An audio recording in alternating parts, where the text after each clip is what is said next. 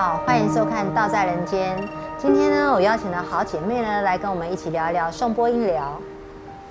是 Clean 老师，哎，我在上一集听了这么多你专业的介绍哈，那我也很好奇，就是说，哎，你在做这个整个疗程的部分呢，你怎么能够知道说，哎，他的身体的哪个部分是比较有问题，或是能量需要去去改善，去去把它消退的？嗯。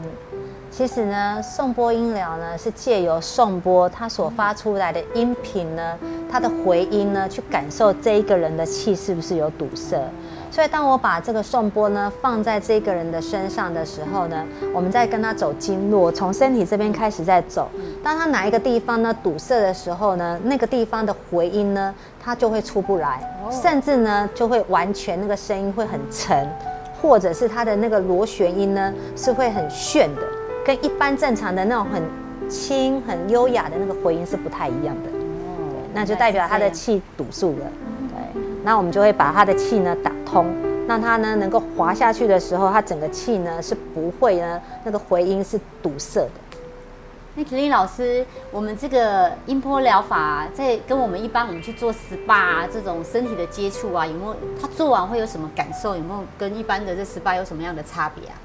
好的，那我先跟您分享一下啊，就是说，其实送波音疗呢，它是属于我们的细胞按摩。嗯，那大家也知道，细胞是属于我们身体里面，所以它跟一般的 SPA 按摩是不一样的。我们 SPA 按摩呢，你去按的时候，如果它力道太大的时候，你可能会不舒服，你可能会说会痛，然后甚至呢会很有感。嗯，那其实送波音疗呢，它是属于细胞的按摩，所以是属于在我们体内。那当我们在施作的时候呢，这一个人呢，他是属于在很放松的状态，所以他是会睡着的。睡着了之后呢，当他醒来的时候，我们的细胞呢，整个被重整了之后，他醒过来会觉得就是说身体好像少了什么东西，因为那个浊气都被打掉了嘛。然后他也讲不出那种感觉，可是他就觉得身体好像轻了很多了。